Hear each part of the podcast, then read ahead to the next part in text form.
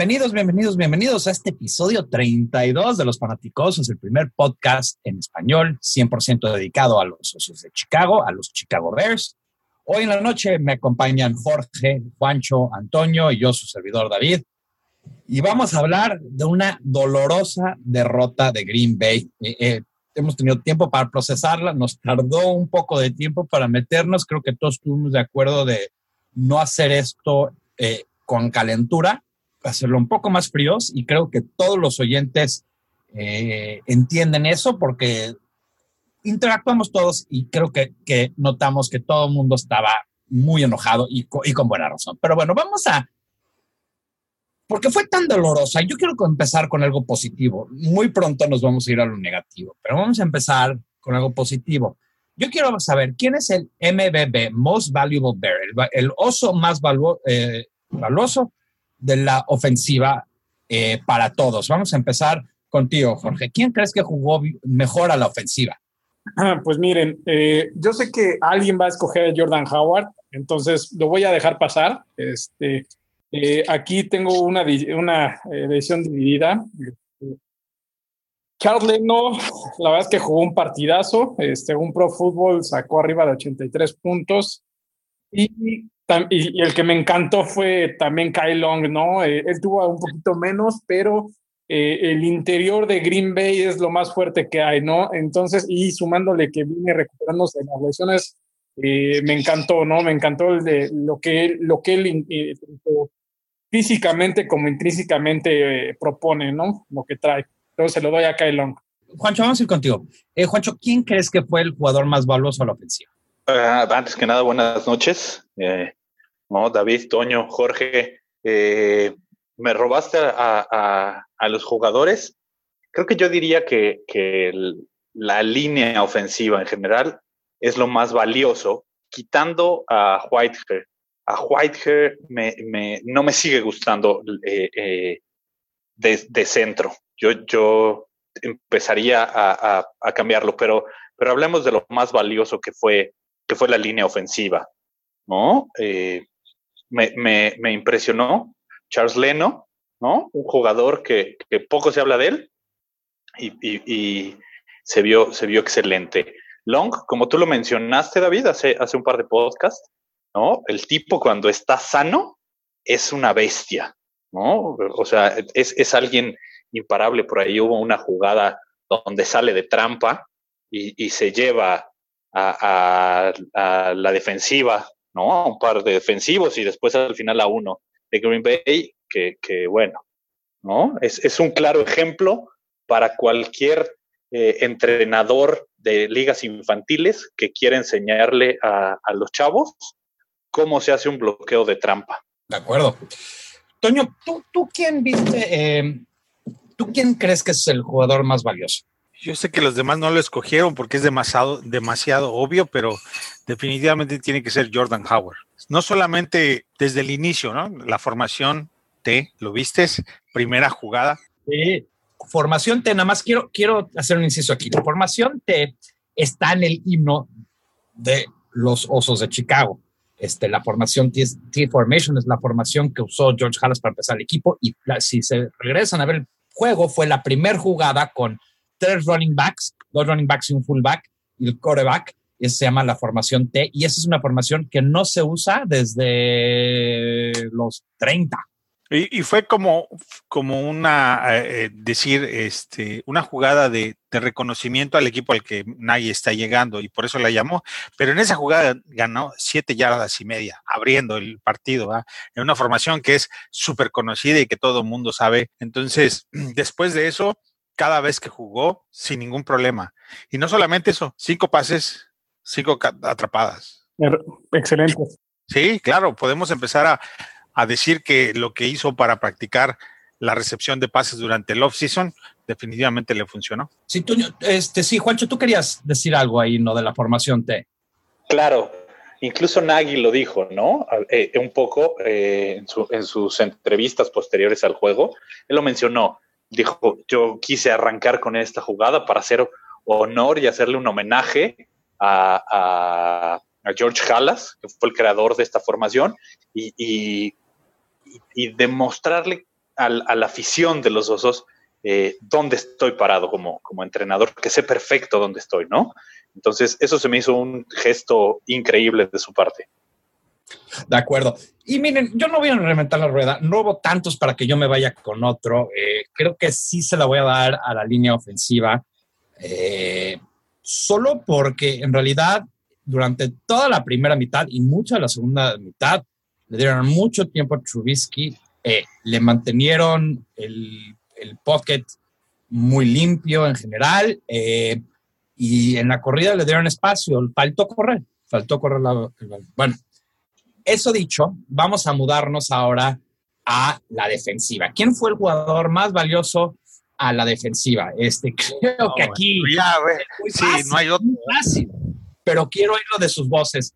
Este, Jorge, por favor, empezamos contigo. Eh, me encantaría decir este otro jugador, lo mismo, ¿no? Que este Khalil Mack y este a King Hicks este, deshicieron, hicieron y deshicieron, ¿no? Eh, eh, fue la mejor mitad de un defensivo desde, desde él mismo con los Raiders hace varios años, ¿no? No tengo más que añadir. Claro, este Juancho. Sí, eh, y, como lo he dicho, es alguien a quien no se menciona para nada. Eh, le acabamos de extender el contrato y Eddie Goldman se vio impresionante ante, la carrera.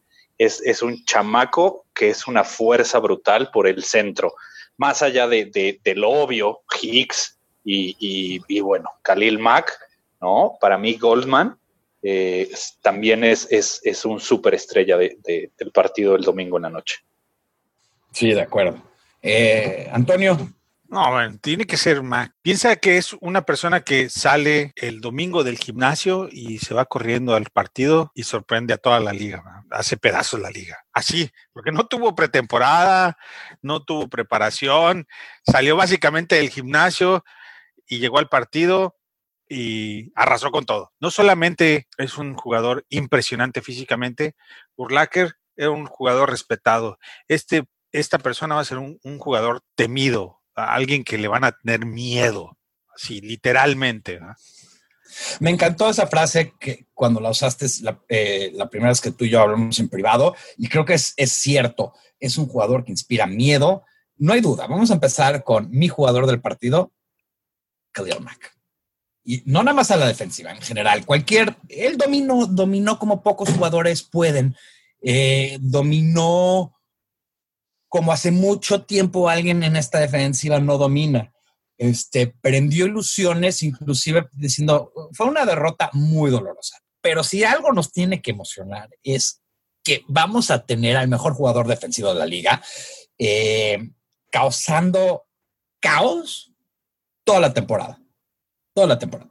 Y si tuviera que escoger otro jugador, y es interesante porque creo que lo que, lo que íbamos platicando, todos de la línea defensiva jugaron excelente. Y yo voy a, decir también, Roy Robertson Harris jugó muy bien, muy, muy, muy bien. Y creo, sin, sin miedo a equivocarme, que está empujando a Bullard a un lado. Y, creo que tienen que jugar los mejores. Y, y Roy Robertson Harris enseñó una fuerza muy inusual inusual para, para un liniero defensivo, inclusive, porque ellos son, y, muy bien. Pero en general, ellos fueron muy, muy buenos. Ok. Ya fue un partido doloroso, hablamos de lo positivo, perfecto.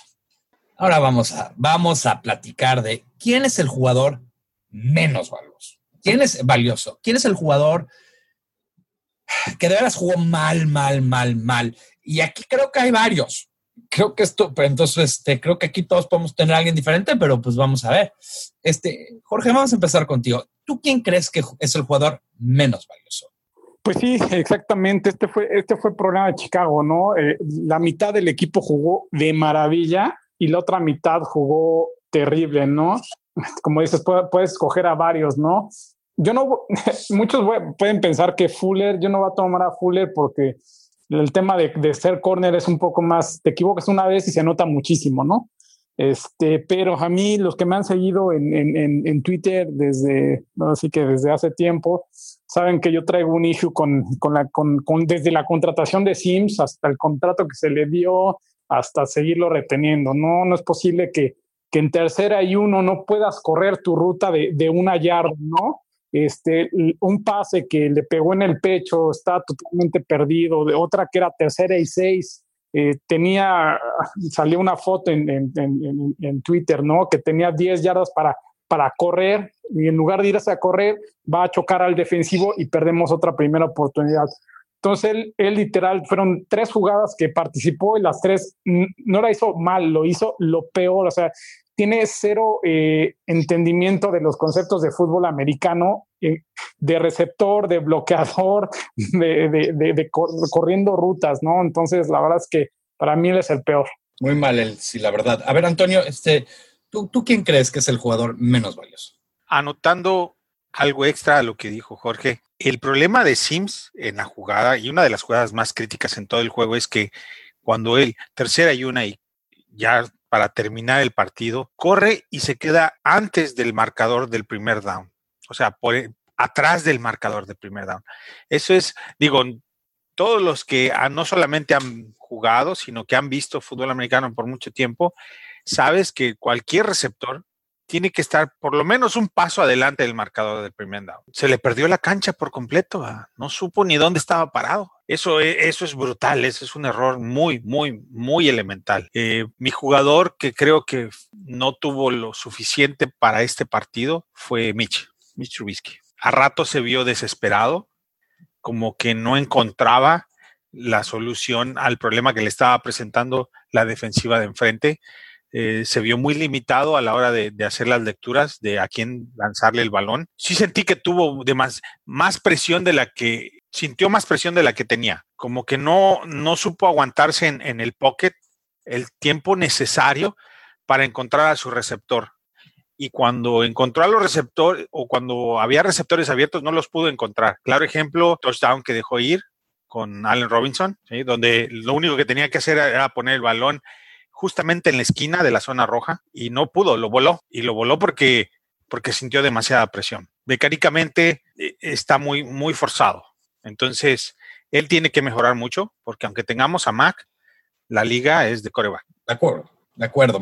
Creo que, que nadie va a argumentar, eh, especialmente la segunda mitad, que mal jugó Mitch Trubisky. Este, Juancho, ¿tú quién crees que fue el jugador menos valioso? Mira, yo más allá de un jugador o de seleccionar a, un jugador, voy a seleccionar al staff de cocheo. Para mí el staff de cocheo no supieron hacer los ajustes necesarios. Big Fangio me decepcionó porque si bien Aaron Rodgers estaba jugando y lanzando sobre una pierna, no es posible que todos los pases rápido adentro te, hicieron pomada, ¿no?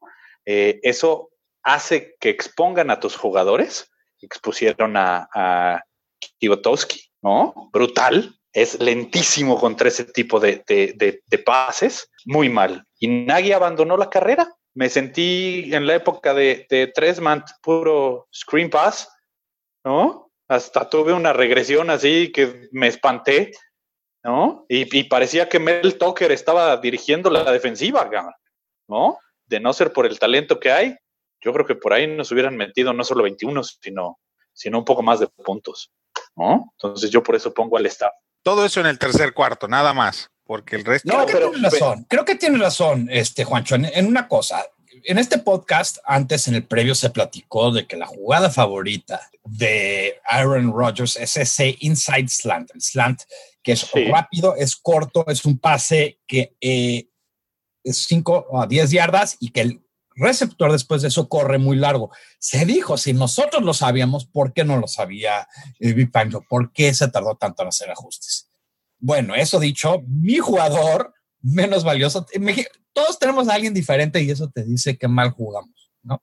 Eh, yo voy a ir con Nick Wekowski. Se vio muy lento. En, en, eh, en cobertura es lo peor que podemos tener. No puede estar él cubriendo a nadie.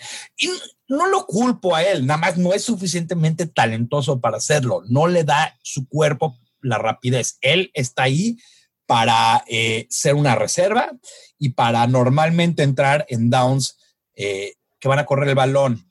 Si él tiene que estar cubriendo a las cerradas y peor que eso, receptores, va a ser una temporada larguísima, larguísima, larguísima.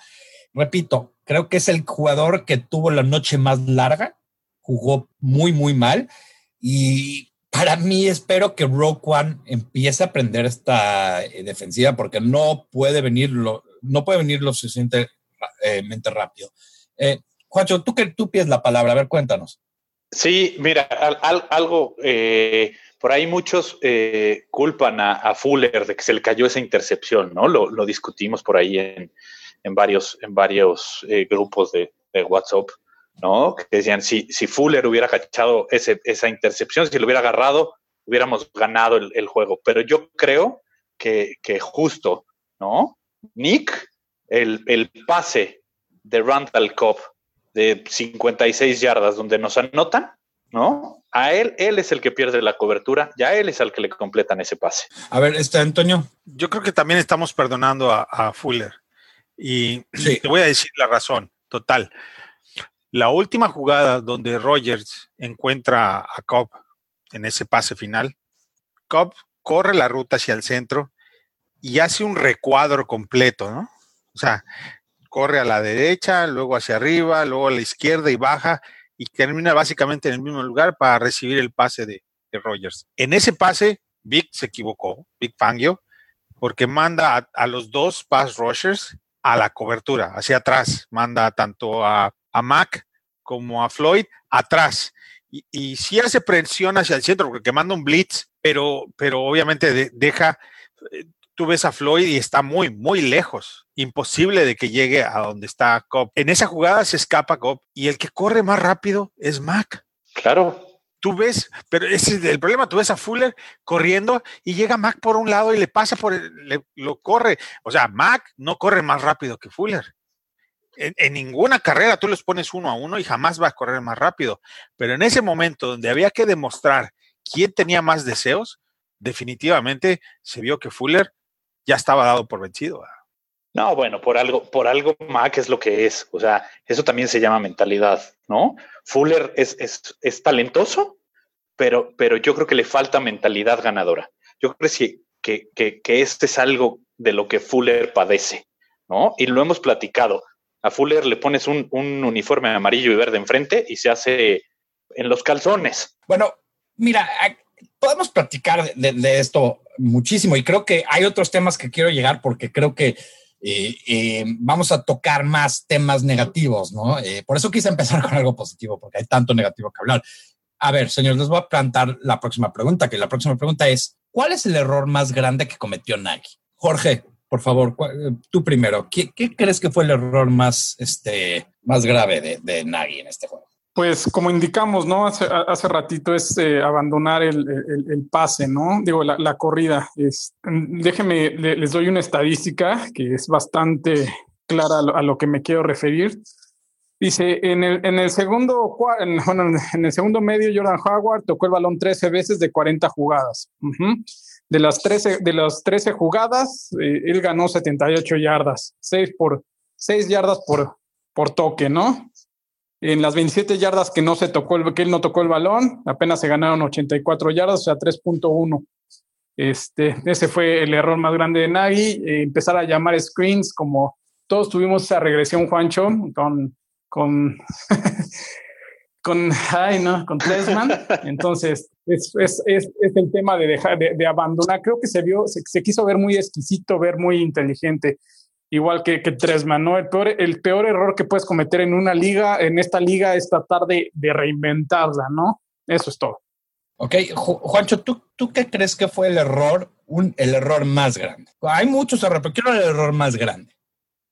Mira, el, el error más grande para mí fue esta tercera y una, donde Nagy dice, vamos por un pase, vamos a sorprender, ¿no? Cuando estás arrollando por tierra, ¿no? Lo aprendimos en un Super Bowl hace un par de años, ¿no? Cuando los Seahawks, ¿no?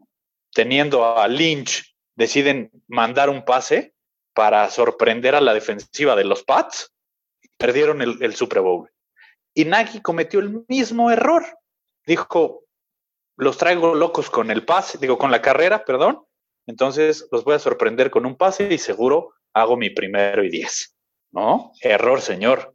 Si estás dominando por la carrera, repíteles la dosis. Y esa es una regla básica del, fútbol americano, ¿no? Algo que tenía, y, voy a, tocar aquí un poquito de historia, eh, algo que tenía el tan odiado Vince Lombardi eran 16 jugadas.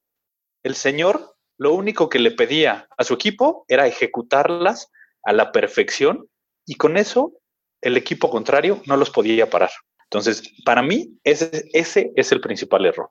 Antonio, ¿tú cuál crees que fue el error más grande? Son dos. Comparto con Juancho eh, esa jugada de 3 y 1. Y digo, está en la historia de, los Bears. Eh, Halas decía tres yardas y una nube de polvo, ¿no? Esa era, era, esa era su filosofía. Avanza tres yardas y una nube de polvo. Y eso quiere decir que tu, tu corredor es, lo, que, lo que va a llevarte a, a la zona final.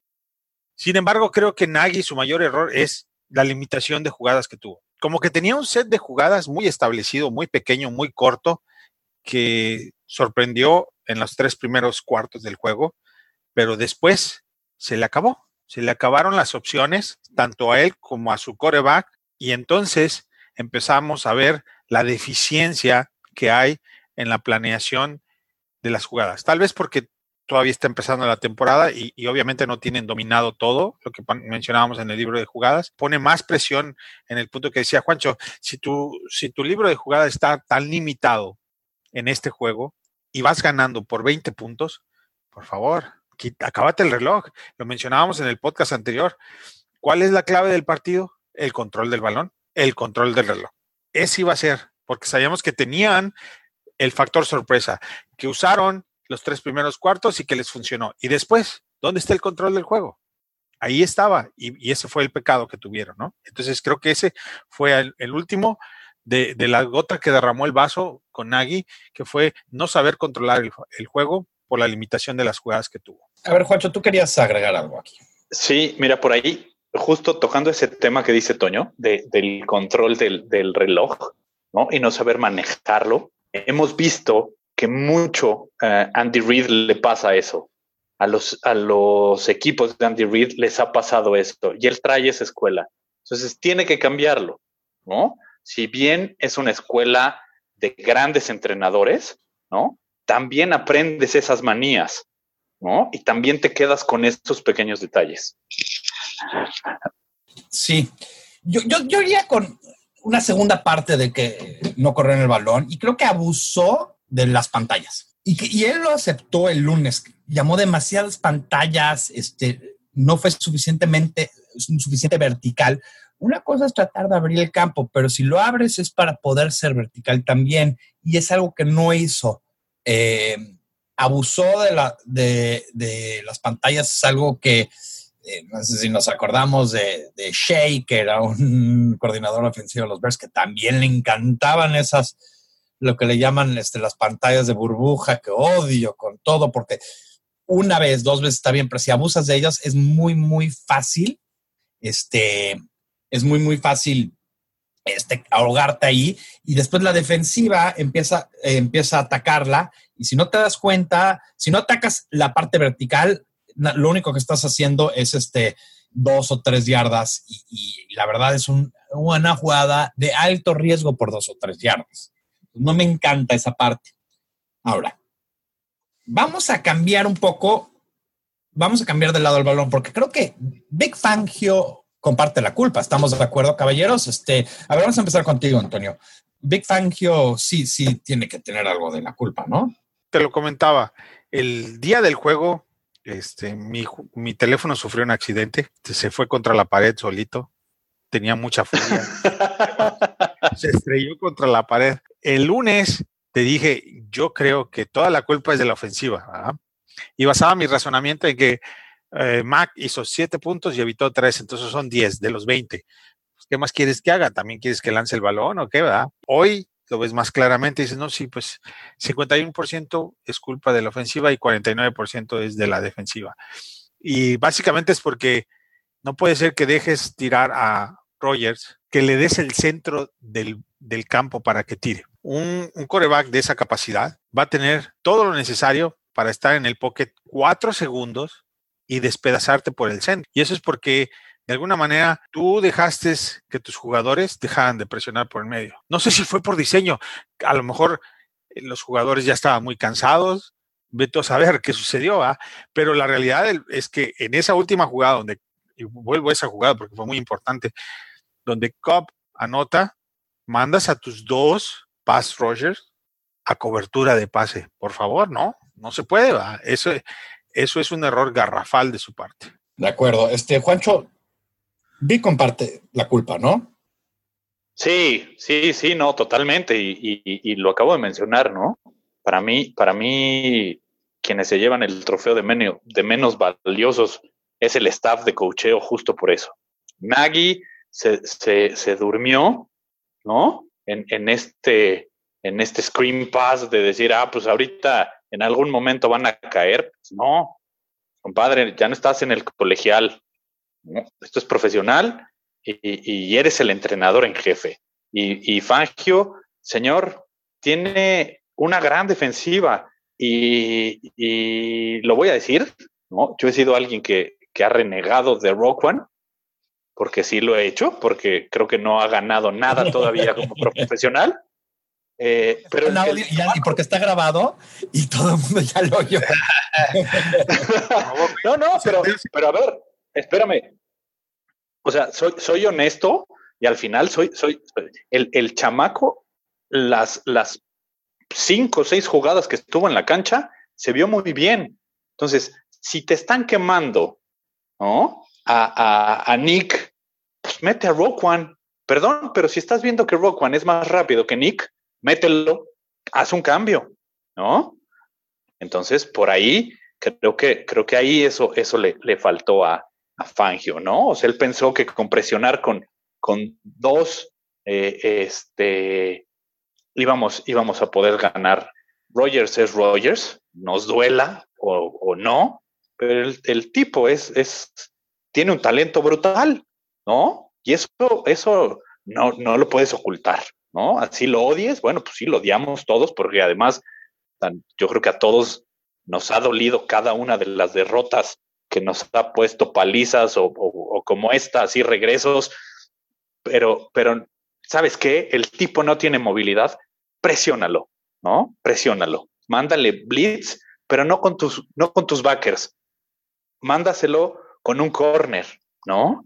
Con, manda un níquel, algo, ¿no? Pero, pero no, los, el staff muy mal. O sea, Fangio se lleva también el otro 50% de la, de la culpa de este 49, 49.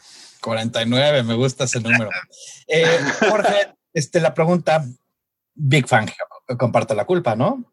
Totalmente de acuerdo. Este, se vio muy flojo. O sea, a mí no se, me hizo más que flojera, falta de, de creatividad. Mandó el si se dieron cuenta, fue el mismo Blitz y al menos unas cuatro veces. Este, ese Blitz lo mandaba mucho este, Lobby Smith con Urlacher, le dejó de funcionar. Creo que todo, mucha gente se acuerda de eso. Este, no puedes, no puedes mandar el no blitz over and over and over. Y si no te está funcionando, como dice Juancho, no vas, trata de mandar a otro. O sea, eh, trató de ganar con atleticismo de, de sus jugadores y la verdad es que, que, que, se, supone, se supone y es la realidad que él es de los mejores entrenadores defensivos de la liga y la verdad es que, que, que, le faltó mucha idea, ¿no? Este, la verdad me decepcionó mucho y, lo, y lo, peor es que, se lo repito, se, me hizo eh, que fue más por flojera, ¿no? O sea, dijo, pues estoy, está funcionando bien, Khalil Mack va a hacer algo, me va a sacar del embrollo, ¿no? La verdad es que, pues no, mano, tú tienes que inventarte algo.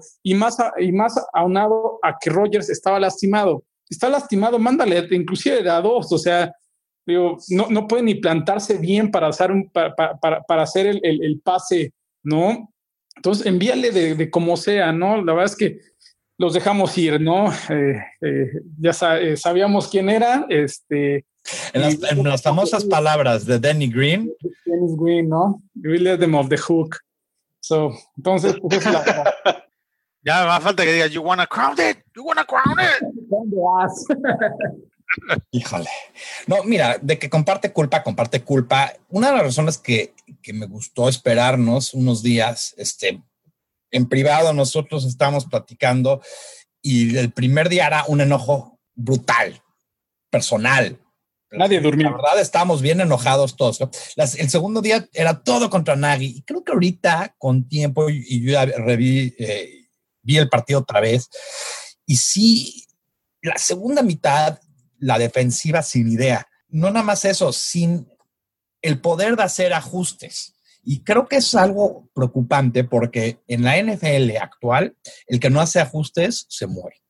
Y nosotros salimos a no perder en la segunda mitad. Y cuando juegas a no perder, pierdes. Así de sencillo. No quiero, no quiero meterme más porque la verdad creo que con eso lo he dicho.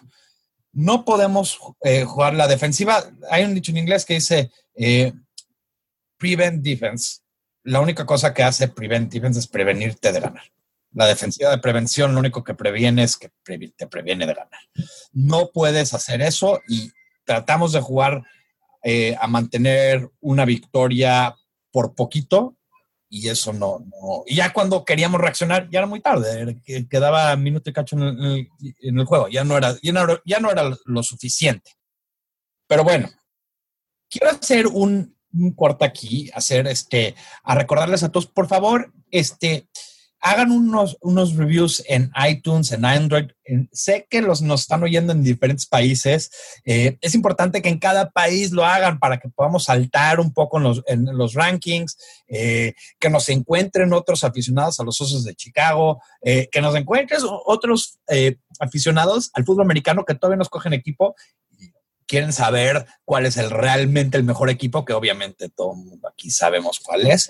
Eh, y si nos va a ayudar mucho, por favor, denos reviews, denos likes, denos todo lo que puedan en Android, en, Android, en iTunes, eh, también nuestra nueva página de Facebook, Fanaticosos, eh, denos un like ahí y obviamente síganos otra vez en Twitter. Ok, eso dicho, la semana pasada jugamos verdadero o falso. El ganador, Antonio, de 4 de 6, 4 de 6. Muy bien, Antonio, 4 de 6 aciertos. Este, la verdad, este, fallamos a muchos, pero creo que él jugó muy conservador y creo que eh, le, le, resultó muy bien. Y entonces ya no nos vamos a meter en los detalles de ahí, pero. Me falló Fuller con la intercepción te falló Fuller con la intercepción y hubo una, una otra ahí, pero cuatro de seis aciertos es este, nada mal. Eh, yo y Juancho no, no nos fue nada bien, pero pues bueno, este, tenemos siempre, siempre hay la próxima semana, ¿no? Y por eso lo quise, lo quise poner para este Juancho, eh, para Antonio se lleva la primera semana y nosotros nos llevaremos eh, semanas subsecuentes, sin duda. en el pique de la semana hay seis personas empatadas para primer lugar y, al final cerró nuestro grupo con 31 integrantes. Considerando que se empezó la mañana del juego, creo que es bastante bueno. Y vamos a, en el futuro, obviamente, vamos a hacer más cosas. El próximo año vamos a hacer nada más este. Eh, eh, el pick de la semana, sino también vamos a hacer un Survivor. Este, Antonio, ¿tienes otras cosas que, quieres hacer para, quiero dar los, los scores rapidito del fantasy, porque aquí los tengo. Eh, la liga que tenemos. Eh, a ver, Bears, Guadalajara contra Chicago Bears Mexic ganó 82-32 32 a 74-32 Bears Guadalajara. Ah, Toño, Toño, nada más ahí un comentario. Eh, tenía que escoger entre Mariota y Aaron Rodgers y se me hizo lo más de mi corazón no iba a dejar meter a Aaron Rodgers. A, ah. ver, espérate, espérate. Jorge, ¿tú escogiste a Aaron Rodgers? Es que era la tercera, la cuarta ronda y no había nada. Me, ni, fuera, fuera. fuera de este podcast. Eh, se dejó llevar y cuando vi que en esta situación me pues me ganó el, corazón de oso y pues no lo puse, mano, ¿no? Se me dice fueron 30. Te odio decirlo, pues bien perdido. felicidades, felicidades. Luego, eh, Spanish Bears contra Chihuancos Bears, 107-36 con 70, contra 74. Paliza ahí, ¿ah? Sí, no me fue patético. ídolos de Hermosa contra IM Contreras, yo, 106 a 124, estuvo estuvo reñido, ¿ah? pero terminé Aquí ganando. fue, fue, fue mi equipo contra el equipo de, de Antonio. Antonio ganó la semana, quiero que todos sepan. Eh, me metí una paliza, pero yo en casi cualquiera de los otros juegos hubiera ganado. Pero eso de hubiera no existe, ¿no? Eh, Fanaticosos Podcast contra Soges Team, 81-24 a 97 ganó Soges. Y en el otro está God's Killer, 95 contra el Críptico, Al Axel, 99-58 ganó. Entonces fue una semana eh, redonda para Miguelito. Creo que voy a repetir la próxima semana. Si alguien quiere. Ese Tariq Hill te hizo, te hizo la semana, pero nada más eso tuviste este, en general eh, muy, muy buena semana. Eh, eh, Yo creo que necesitamos otro administrador de fantasy, por ahí ha de haber mano negra. si alguien ofrece un trade por Aaron Rodgers, es bienvenido, ¿eh?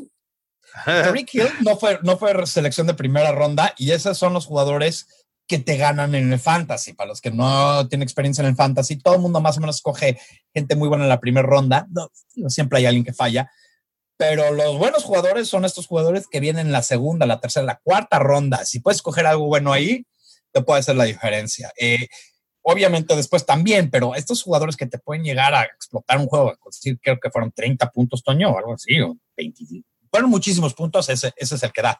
Eh, quiero regresarme dos, dos, segunditos porque quiero nada más nombrar los, este, seis, las seis personas empatadas eh, por primer lugar en el PICOM. Seis personas de 31 latinaron a 10 de 15 juegos. Eh, es los Misters. Eh, y aquí este, quiero, quiero hacer un paréntesis porque no, no sé que ustedes no lo conocen, pero este es el hijo de un amigo mío. Y, y, le quiero mandar un saludo. Es, es, muy, muy joven, pero obviamente sabe del americano. Y, y, Gal, muchas felicidades por estar en primer lugar. Este J10, otro fanaticoso en primer lugar. Eh, Mikel 456, Tote 77, GRA 09600. Señores, necesitamos que les cambien sus nombres a algo un poco más interesante que eso. Y el mío, que ya lo cambié porque era demasiado este, crítico, sin robarle su nombre a Axel, este, que ahora está verso en español, fanaticosos. Eh, también en primer lugar tuve, la suerte de, de atinarle a, a, la mayor cantidad de puntos. Perfecto, bueno. Rápidamente, señores, creo que ya tocamos todo lo que se tiene que tocar. Este, de este juego fue muy doloroso, lo hicimos, publicamos, aunque, aunque nos costó, aunque nos tardó, y ahora vamos a ver para adelante. Este partido puede ser un partaguas, o, o, o, nos hundimos en un hoyo, o es una cachetada que nos despierta, uno de dos. A ver, Antonio, conclusiones aquí. En Twitter, después del juego, nos hicieron la petición de que tratáramos de ser positivos en el podcast, y creo que tiene razón. Okay. Creo que me gustaría que todos cerremos con algo realmente positivo. ¿no? Eh, a pesar de la derrota, ¿qué cosas son resaltables de este juego. ¿no? Y creo que también hay muchas. Perfecto. Vamos, vamos a hacer el sándwich de positivo, negativo y positivo al final. Entonces, Jorge, eh, contigo, algo positivo. Pues al menos no somos los leones. No, no, ya, ya en serio. este, positivo, positivo, hay que pensar que, que, es el primer partido de, de, de Trubisky Nagy, ¿no? Este, la verdad es que es muy difícil eh, aprenderse una, una ofensiva. Eh, Trubinsky lleva creo que tres, cuatro coordinadores ofensivos en los últimos años, o sea, con, contando colegial. Este, su cabeza de estar girando, ¿no? Otra es, es perdón, rápido, ¿no? Y, y, y, la química con los jugadores tardas un poquito, ¿no? Y lo dije en conferencia, nos hizo falta snaps, ¿no? Que, que, que sabíamos que iba a pasar esto, ¿no? Pero bueno, estamos aquí y tranquilos, ¿no? Vamos a darle, vamos a darle chance, este, al menos a la semana 5, por favor. Pancho, un, algo positivo. Mira, algo positivo es que eh, si Khalil Mack jugó al 50% de su capacidad el juego anterior, ya con dos semanas entrenando, acoplado al equipo, quiero verlo el lunes. Y yo creo que algo positivo es que Nagy va a entender que jugando en casa no puede ser tan timorato como lo fue contra, contra Green Bay. Le tiene que dar más carta abierta a, su ofensiva. Y no solo me refiero a Mitch, sino a utilizar más a, a Cohen, utilizar más las armas de la manera que quiera. Y creo que eso es algo que va a suceder. Antonio, ¿tú algo positivo? Desde 1981 no se le ganaba a los a Green Bay por una diferencia de 20 puntos antes de la mitad del juego. Y este staff logró tener tres cuartos con una ventaja de 20 puntos, sin haber practicado en frío, así, nada más como, como vamos a ver qué podemos hacer si nos juntamos todos y a ver qué sale. Y lo que salió fue muy bueno. 20 ¿ah? puntos, dejaron ir el juego, pero bueno, esa es otra historia, la platicamos. La realidad es que si eso pudieron hacer con poco acoplamiento y poco tiempo, ¿qué podemos esperar ahora que realmente tengan un mejor plan de juego? Yo, yo me voy a ir a, al lunes, ¿ok? En la conferencia de prensa, Nagy, algo positivo, ¿ok? Nagy aceptó muchos de los puntos que nosotros discutimos hoy. Demasiadas este, pantallas, que no corrió suficiente, que Mitch no jugó bien. E, eso, para mí, aceptar un error, ver inmediatamente tu error, significa que te da más chances de corregirlo. Y creo que sí, eh, es algo que en el pasado no se había hecho. Creo que había testadura y ahora creo que podemos eh, avanzar y creo que podemos aprender de nuestros errores. Y la verdad es que sí tenemos la chance de hacer cosas muy buenas todavía y es muy temprano la temporada, señores. Eh, falta mucho, es el primero de 15 y si lo usamos como motivación, que creo que sí se va a hacer, porque sí, todos los jugadores así lo han tomado esta semana, eh, lo van a, lo, vamos a, vamos a hacer grandes cosas todavía. Bueno, señores, vamos rápidamente, twitters de todos. Jorge, vamos a empezar contigo. ¿Cuál es tu Twitter? Sí, es arroba Naim con N mayúscula, Jorge con J mayúscula junto. Ok, eh, Juancho, ¿cuál es el tuyo? El mío es arroba Juancho Name 34. Ahí me encuentran. Perfecto. Y eh, Antonio, ¿cuál es el tuyo? Arroba IM Contreras. Ahí estamos. Arroba IM Contreras. Y el mío es arroba Bears Mexi. Eh, pero también me pueden encontrar bajo Bears en español. Los vamos a dejar, como siempre los dejamos, con la famosísima y durísima frase de Bear Down Chicago Bears, que hoy la necesitamos más que siempre. You know, when you get old in life, things get taken from you. I mean, that's, that's, that's part of life. But you only learn that when you start losing stuff. You find out life's this game of inches. So is football. Because in either game, life or football, the margin for error is so small. I mean, one half a step too late or too early, and you don't quite make it. One half second too slow, too fast, you don't quite catch it. The inches we need are everywhere around us. They're in every break of the game, every minute, every second. On this team, we fight for that inch. On this team, we tear ourselves and everyone else around us to pieces for that inch. That inch. Because we know when we add up all those inches, that's gonna make the fucking difference between winning and losing. Between living and dying. I'll tell you this, in any fight, it's the guy who's willing to die who's going to win that inch. And I know if I'm going to have any life in it's because I'm still willing to fight and die for that inch. Because that's what living is. Bye bye.